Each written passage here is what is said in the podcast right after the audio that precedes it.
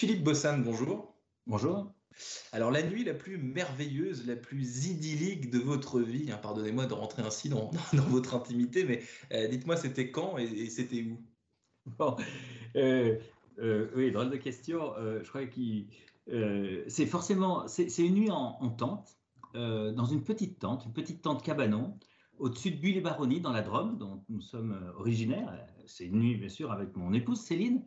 Euh, qui j'ai créé cette société Utopia, et euh, qui euh, était dans un coin, un petit camping formidable, pas un de nos campings, un petit camping d'une cinquantaine d'emplacements qui domine le Mont Ventoux, mais qui est du côté de la Drôme du Mont Ventoux, pas du côté du Vaucluse. Et l'énorme différence, c'est que vous avez des paysages où vous n'avez pas une seule lumière, vous êtes seul au monde. Et je m'en rappelle parce que du coup, bien sûr, ben, on a observé la nuit toute la nuit.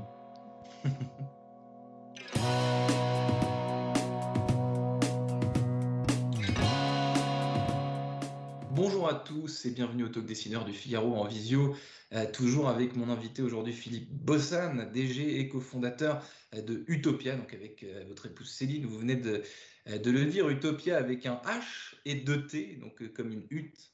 donc je vous laisse décrire Utopia, Philippe Bossan, mais c'est le meilleur nom que vous pouviez trouver pour votre, pour votre société. je ne sais pas, mais il illustre un peu notre rêve de camping finalement, une hutte, un abri sommaire qui se démonte où on essaye de, se fabriquer un peu de confort, et puis en même temps une utopie, cet endroit, euh, cette île des bienheureux qui n'existe pas, de Thomas More. Euh, voilà, cet endroit pour couper, pour déconnecter. Euh, donc cette contraction nous va bien depuis le premier jour de l'entreprise.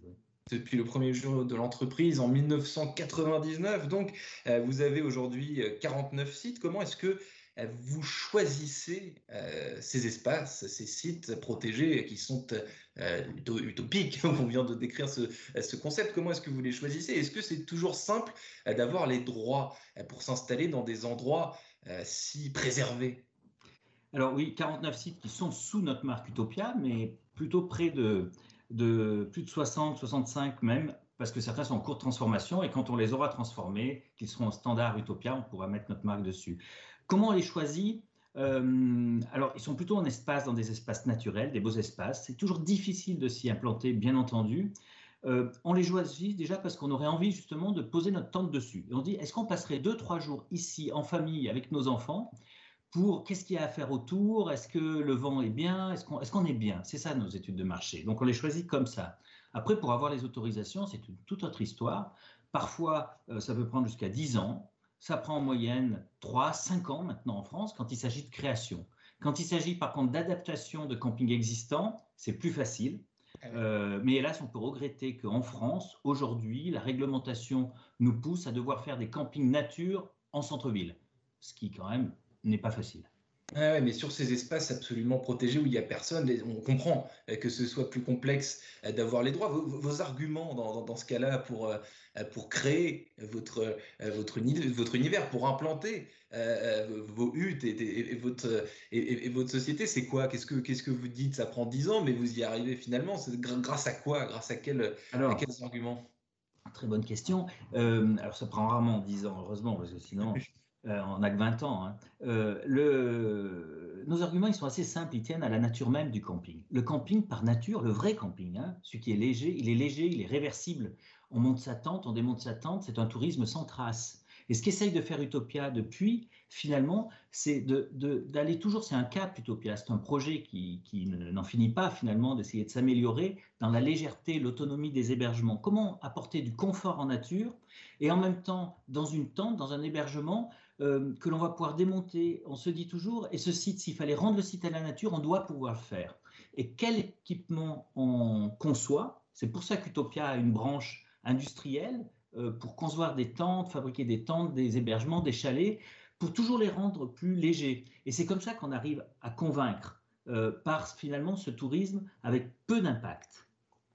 Ouais, c'est amusant ce que vous me décrivez parce qu'on évoque du tourisme, vous, vous venez de, de, de, décrire votre, votre vision du tourisme, mais dans une certaine mesure, c'est quasiment de l'anti-tourisme parce que précisément, vous choisissez des endroits loin euh, des densités de population et du tourisme de masse. Donc, euh, quelque part, c'est euh, du tourisme qui fuit le tourisme et, ses excès dans une certaine mesure. Oui, nos dernières implantations, vous voyez, c'est dans le Gers, c'est dans les Vosges, c'est dans le Tarn, c'est dans les Alpes, les Hautes-Alpes, au bord du lac de Serponçon. Donc, c'est vraiment des coins, en France, c'est vraiment des, des, coins paumés. C'est des territoires, d'ailleurs, qui n'ont aujourd'hui, à part l'agriculture, souvent que le tourisme pour se développer.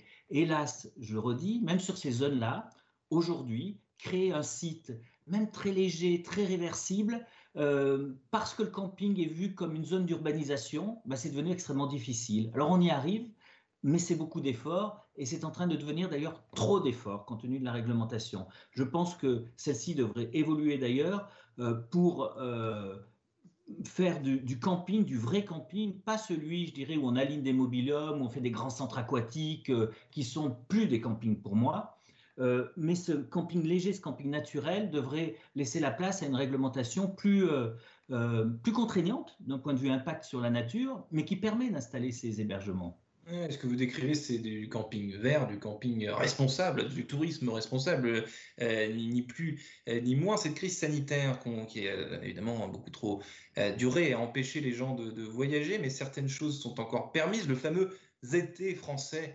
l'été dernier et les envies des gens de renouer avec la nature, justement de, respirer. Vous, c'est tout à fait, c'est justement ça votre euh, créneau. Qu'est-ce que vous avez observé l'été dernier? Est-ce que vous observez peut-être euh, encore? Cette saison?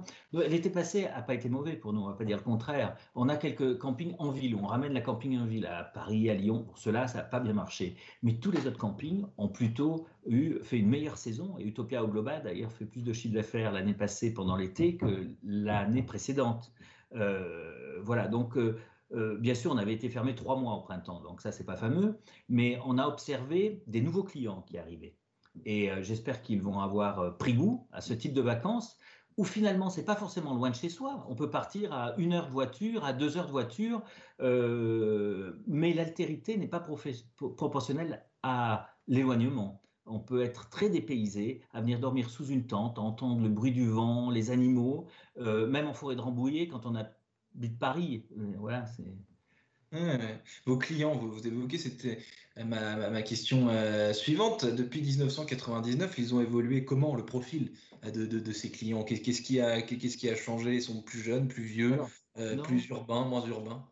Utopia s'est toujours adressé d'ailleurs à une grosse partie de non-campeurs. Des gens qui se disaient euh, vous savez, quand on leur demandait, on disait, le camping, ah oui, mais moi je fais du camping sauvage, mais pas le camping dans les campings, vous comprenez, c'est pas pour moi. Mais le camping sauvage, c'est dur, hein, quand on se retrouve au milieu de la forêt, je veux dire, c'est dur. Une nuit, ça va, deux, ça passe, mais trois, pas bien possible. Donc, cette clientèle-là qui fantasmait un peu l'acte de camper, être campeur, ce que nous, on a découvert avec Céline dans les parcs nationaux quand on vivait au Canada, tout ça, je, je trouve qu'on a essayé de le recréer, de recréer un petit bout de sauvage à travers Utopia, mais avec tout le confort. Et c'est vrai qu'à la fois, c'est un respect de la nature, bien sûr, Utopia, c'est une forme d'esthétique. C'est joli ce qu'on essaye d'intégrer les tentes, mais c'est aussi du confort. On a, on a une douche pas loin, chaude. On peut aller prendre un café sur, dans un centre de vie pas loin. Quand on est au milieu de la forêt, vous voyez, donc la clientèle, elle n'a pas tellement bougé. C'est toujours celle-ci, c'est des jeunes citadins, des jeunes familles citadines, avec des enfants qui ont souvent moins de 14-15 ans et qui veulent renouer avec la nature parce que tout simplement dans nos métropoles on a perdu le contact avec la nature et puis avec nos appareils, nos smartphones on est de plus en plus désintermédiés par rapport même au réel tandis que là on revient mettre les pieds dans l'herbe, on revient toucher l'écorce des arbres et on revient finalement au contact du réel tout simplement. Mais vous, vous, n'interdisez pas à Philippe Bossan néanmoins d'utiliser son smartphone sur vos, sur vos, sur vos sites? C'est limite, c'est limite parce que vous y réfléchissez pas. non, non, non, on le favorise pas, pas du tout. Sur nos villages Utopia, il n'y a pas de Wi-Fi. Aucun, zéro. Sur les campings Utopia, il y a juste du Wi-Fi dans le centre de vie. Et euh, pourquoi on veut jamais de Wi-Fi sur les hébergements? Parce que c'est une il y a certains sites, le téléphone mobile passe pas.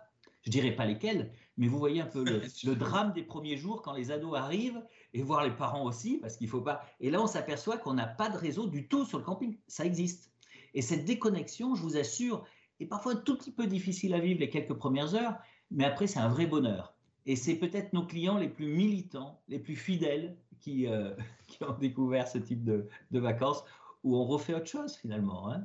Le premier jour, c'est compliqué, mais c'est comme tout, on finit par, par s'habituer. Euh, on a coutume de dire que la nature, l'espace sans personne autour de soi, etc., c'est c'est ça le, vrai luxe. Est-ce que c'est aussi votre, votre opinion, Philippe Bossan ah Oui, oui. l'espace, c'est le luxe. Les hôtels, euh, les palaces 5 étoiles font des grandes chambres parce que l'espace, c'est luxe. Euh, euh, nous, on pense que l'espace et la nature, c'est le luxe vraie nature, d'où la nécessité, bien sûr, de la préserver. La nature nous fait du bien. C'est ce qu'on montre à nos clients. Quand on s'aperçoit que la nature nous fait du bien, on a envie d'en prendre soin. C'est une forme d'écologie, entre écologie punitive, négative, écologie positive il y a cette écologie finalement du cœur qui fait que, ah ouais, c'est quand même pas mal, on va essayer d'en prendre soin.